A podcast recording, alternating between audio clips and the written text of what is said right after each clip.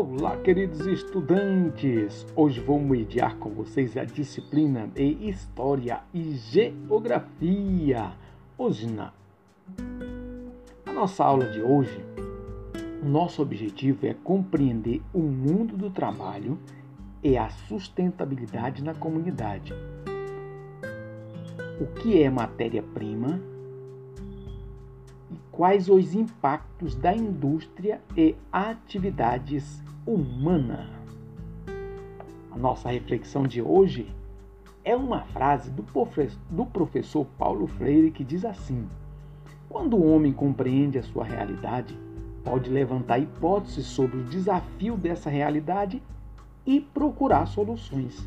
Assim, pode transformá-la e o seu trabalho pode criar um mundo próprio seu, eu e suas circunstâncias.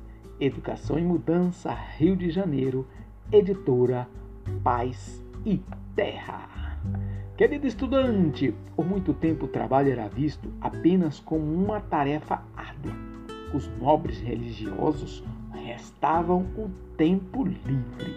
Então, apenas dois apenas depois do surgimento do Renascimento no século XVI, com as mudanças filosóficas e, e econômicas surgindo o trabalho, deixa de ser uma tarefa de indignos e passa a ser uma tarefa nobre para o enriquecimento. Nesse modelo, querido estudante, foi mudando de acordo com o acréscimo da humanidade na Terra. Cada vez mais trabalho foi se delineando em decorrência da necessidade do consumo humano. É comum você observar uma grande quantidade de novas lojas abrindo em nossa cidade. Cada vez mais a corrida para o trabalho fica mais disputada. Antes, não existia muita exigência para o trabalho, bastava querer. Depois, precisou do ensino fundamental, posteriormente, o ensino médio, e agora a maioria das empresas exige o ensino superior. Procurar emprego na cidade de Bragança é uma busca explosiva. Cada vez mais o trabalho exige uma qualificação melhor principalmente na área de tecnologias digitais. Recordo que para trabalhar no escritório bastava ter o curso de datilografia. Querido estudante da EJA, tenho certeza que tem estudantes aqui que nem sabem o que é uma máquina de datilografia. Mas a era digital chegou. O mercado do trabalho precisa de pessoas que dominem tal tecnologia. O mundo do trabalho está mudando em Bragança. Daqui uns meses, iremos receber em nossa cidade uma empresa que vai contratar centenas de trabalhadores, todas as classes de trabalhos: empilhador, caixa, motorista, vendedor, carregadores, lavadeiras, açougueiros, eletricistas e muitas outras profissões. Mas, querido estudante, você sabe como surgiu essas profissões e esses trabalhadores? O primeiro regime da história do trabalho é o primitivo. Nessa estrutura, a intenção era suprir as necessidades básicas. Além disso, ela surgiu na Idade da pedra e sua alimentação e sobrevivência dependia do trabalho diário, considerados como o próprio trabalho. Neste sistema, a divisão trabalhista era igualitária, onde todas as ações eram administradas igualmente entre os grupos de família existentes naquela época.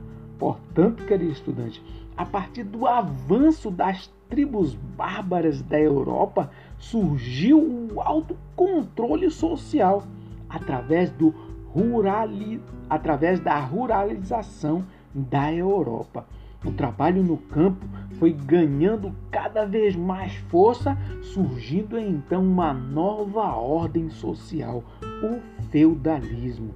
Foi a forma de organização social e econômica construída na Europa Ocidental entre os séculos V até o século XV. Durante a Idade Média, observa-se as grandes e as propriedades de terra, chamadas de feudos, que pertencia aos senhores feudais e na mão de obra serviu essa história que você, querido estudante, aprenderá nos seus próximos ciclos de aprendizagem. Querido estudante, quanto ao mundo de trabalho, as relações entre trabalhadores e empregadores tiveram que mudar para acompanhar as mudanças tecnológicas e os novos processos de produção baseado na especialização profissional e na divisão do trabalho. Na, nas revoluções tecnológicas anteriores, as máquinas competiam com o homem em habilidades físicas. Hoje, é claro observar que essas tecnologias ajudaram muito o desenvolvimento humano. Portanto, junto da evolução também vem as percas culturais. Como, por exemplo, com as máquinas, o homem deixou de consumir produtos de qualidade, sem agrotóxicos, fazendo uso dos produtos industrializados em alta escala.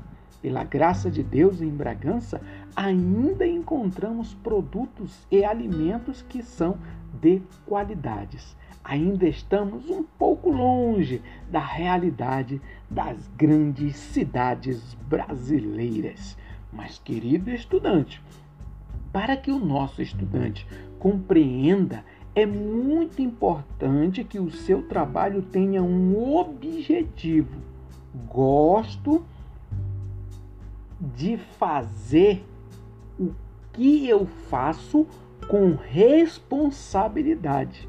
Esse contexto, querido estudante, que eu mesmo, além de minha profissão como educador, também amo transformar resíduos descartados fora em novos objetos úteis na sala, no quarto, no quintal, na cozinha. Eu tenho um ateliê onde pego esses móveis e transformo em novas peças. Chamamos esse processo de reutilizar. Peças como sofá, cama box, colchões, móveis decorativos, todos os tipos de objeto, como os pneus usados, eu transformo em molduras de parede, mesas de centro e muitos outros móveis.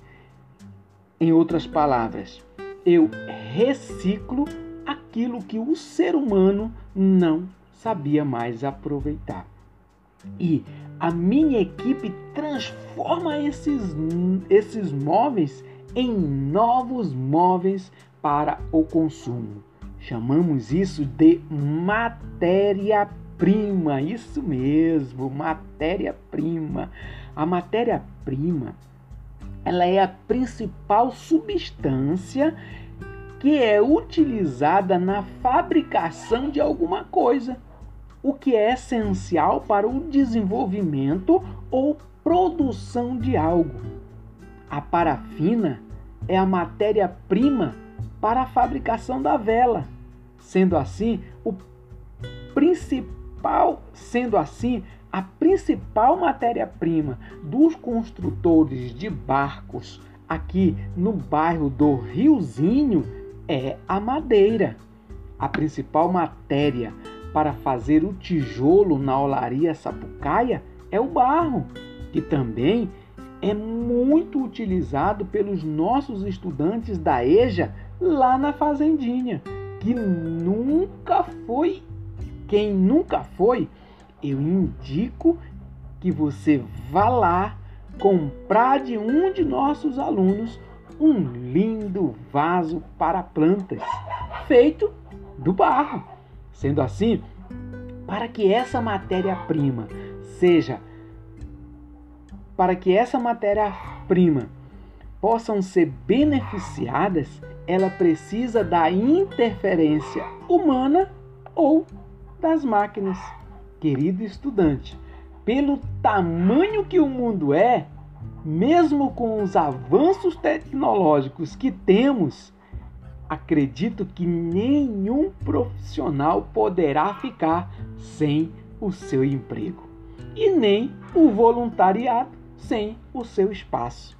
O trabalho voluntário também é feito diariamente.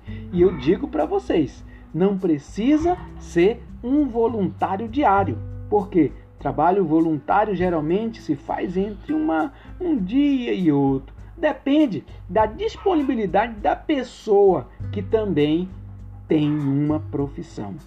A família e os demais que fazem parte deste sistema. Portanto, o trabalho voluntário também é muito importante na vida do ser humano. Geralmente conhecemos o trabalho voluntário como um mutirão, trabalho que se faz coletivamente para ajudar de maneira gratuita, especialmente no meio rural, buscando melhorias na comunidade. Na cidade, é fácil notar um exemplo de trabalho voluntário qualquer ação que mobilize várias pessoas para realizar um trabalho. Mutirão para a limpeza da escola, ou pintar a igreja, ou centro comunitário, são trabalhos não remunerados. Mas a remuneração, às vezes, nenhum ano de trabalho pode pagar. O trabalho voluntário é um alimento para a alma, é fazer parte de uma sociedade humanitária, é se importar com o próximo, é doar as suas habilidades com o propósito de ajudar o próximo. Querido estudante, se faz muito tempo que você não sabe o que é paz, então Faça um trabalho voluntário que você vai sentir a sua alma levitar de alegria. O mundo do trabalho depois da primeira revolução industrial, a atividade propõe mostrar que foram como foram transformações ocorridas na vida dos trabalhadores com o advento da revolução industrial. A expansão industrial substituiu a manufatura, a produção artesanal e acentuou o aumento da produção de mercadorias. Antigamente, para uma família possuir uma cadeira, uma mesa de jantar com seis cadeiras, era necessário fazer uma encomenda para o artesão, chamado de moveleiro ou marceneiro, com a expansão industrial, basta ter dinheiro, ligar em uma das lojas de Bragança e, em questão de horas, a mesa e as cadeiras é entregue na residência da família. Mudou com isso a rapidez na entrega e também a durabilidade dos produtos. A ação de expansão de aumentar, de alargar, de ampliar algo, o aumento, o alargamento, produzir em grande quantidade, a matéria-prima também teve que receber algumas modificações tiveram que mudar o tipo de material. Temos cadeira de plástico, de ferro, de fibra, cadeiras de vidro temperado. Temos uma infinidade de matérias-primas que foram criadas na indústria. Produtos que são produzidos por máquinas controladas pelo homem. E eu tenho um outro grande exemplo, o peixe. É um grande exemplo de industrialização comercial. Em Bragança, nossa cidade esse ano alcançou o quarto lugar no ranking brasileiro da economia pesqueira. nossa indústria de peixes e mariscos está alimentando o Brasil e o mundo. Agora, queridos estudantes, pense comigo: qual o trajeto do alimento até ser industrializado? Qual o trajeto da indústria até a sua residência? Quantos quilômetros esse alimento percorre para chegar até a sua mesa? Quero te dar um segredo nessa aula de hoje. Todas essas perguntas estão localizadas na própria embalagem dos alimentos. Isso mesmo, nas próprias embalagens. Observe quanto custa o sal que você consome na sua cozinha. Atualmente, o sal que é consumido na minha residência vem de uma cidade chamada Mossoró, no Rio Grande do Norte. Geograficamente falando, que isto também é uma aula de geografia, eu teria que atravessar três estados brasileiros: Maranhão, Piauí e Ceará, para chegar até o quarto estado do litoral atlântico, Rio Grande do Norte, saindo direto de Bragança pela água, eu percorreria 1.127 quilômetros em linha reta até a, até a cidade de Mossoró. Pela estrada, aproximadamente, eu percorreria 1.661 quilômetros para comprar um quilo de sal. Portanto, eu compro na taberna do seu João por um real e 35 centavos. A nossa goiabada industrializada vem de Belo Jardim, no estado de Pernambuco. E olha só, muitas profissões estão sendo modificadas por conta da conscientização sustentável. Observe que essas empresas estão adotando propagandas no meio de comunicação que aderem ao movimento de sustentabilidade. E isso é assunto de responsabilidade de todos. Aprendo a cuidar da minha cidade no presente para garantir o futuro. As empresas estão se preocupando cada vez mais com o meio ambiente. Por isso, a área de sustentabilidade tem ganhado destaque no mercado nacional. Nos últimos 30 anos, tornou-se tendência destacar o compromisso empresarial com a sustentabilidade. Isso foi chamado e é chamado até hoje de marketing verde a capacidade de criar meios para suprir as necessidades básicas do presente sem que isso afete as futuras gerações. Normalmente se relaciona com as ações econômicas, sociais, culturais e ambientais. Quando o mundo do trabalho é o conjunto das atividades realizada por alguém para alcançar um determinado fim ou propósito, esse trabalho precisa ser pensado no agora e no futuro. Antigamente, no campo, o agricultor comprava uma área de terra, derrubava tudo para fazer o pasto. Hoje, essas ações são proibidas, justamente para refletir sobre o futuro. Não pode ser um pensamento de apenas um estudante, e sim de um conjunto de pessoas que moram naquele local. Não adianta o estudante da EJA ser um conservador do trabalho sustentável enquanto o seu Mário derruba toda a vegetação ao lado. Eu costumo dizer que é um jogo de futebol, um exemplo de trabalho em grupo. Todos ganham o jogo. Tanto faz o goleiro, como o jogador, como também o cidadão que faz o gol. É um conjunto de pessoas que realizam o mesmo objetivo. Quando um pescador está na embarcação com vários companheiros, cada um tem o seu papel na equipe. Esse trabalho tem um objetivo que precisa ser alcançado em uma quantidade de dias. Tenho um amigo pescador que diz: professor, cada dia estamos indo mais longe atrás dos peixes. Quando não foi realizado um trabalho pensado na sustentabilidade, os peixes acabam. Eu estava conversando com um agricultor da comunidade de Vila, de Vila Fátima que afirmou que os mesmos não tinham mais madeira para lenha nem para torrar a farinha.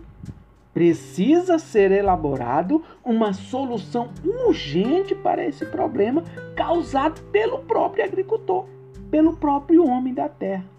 Plantar novas árvores é a solução para o futuro. Esse modelo sustentável pensa no futuro. Se eu precisar cortar uma árvore, preciso me fazer três perguntas. Quais são essas perguntas, professor? Primeira, quantos anos essa árvore levou para chegar a esse tamanho que está? Segunda pergunta, qual será o impacto maléfico que a falta dessa árvore causará aqui neste local e aonde ele se agrega. Quantas árvores tenho que plantar para substituir esta única árvore que irei cortar? Quando tratamos do mundo do trabalho, estamos nos referindo à prática de uma atividade que amamos fazer Muitas pessoas trabalham para ficar rico, outros trabalham para sobreviver, outros trabalham porque são obrigados a trabalhar, mas tem trabalhador que trabalha porque ama fazer aquilo. Tem trabalhador que fica doente quando é feriado, quando chega o final de semana. Entendemos que não precisamos viver trabalhando, e sim trabalhar para viver melhor, para viver com qualidade de vida.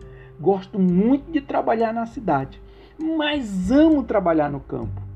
Dizem por aí que o trabalhador do campo é preguiçoso, que dorme demais. Minha pesquisa no campo diz totalmente ao contrário. O trabalhador do campo tem um estilo próprio, definido de vida, é tranquilo, porque sabe que vai comer amanhã. O estudante trabalhador do campo também. O estudante trabalhador do campo também sabe que se faltar mistura na geladeira, no terreiro não falta. Sempre tem uns bicos ciscando pelo chão. Que se tiver festa, os porcos estão atentando à roça do seu petoche, que para a farinha tem a mandioca, que o rio tem uns peixinhos andando por ali, umas piabinhas. As frutas nascem, nascem, crescem e amadurecem de acordo com cada estação.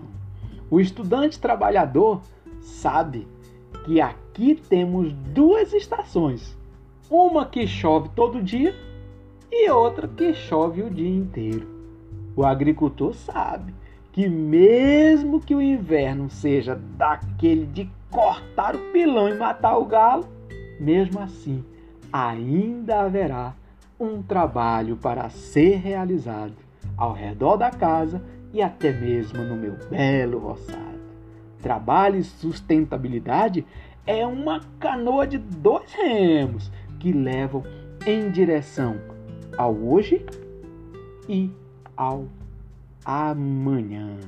Queridos estudantes, chegamos até o final da nossa aula de hoje. Eu tive o maior prazer do mundo de contribuir mais uma vez com o seu aprendizado. Eu sou o professor Joyce Gleibs Amaral e prometo voltar no nosso próximo encontro, se assim Deus o permitir. Tchau, gente!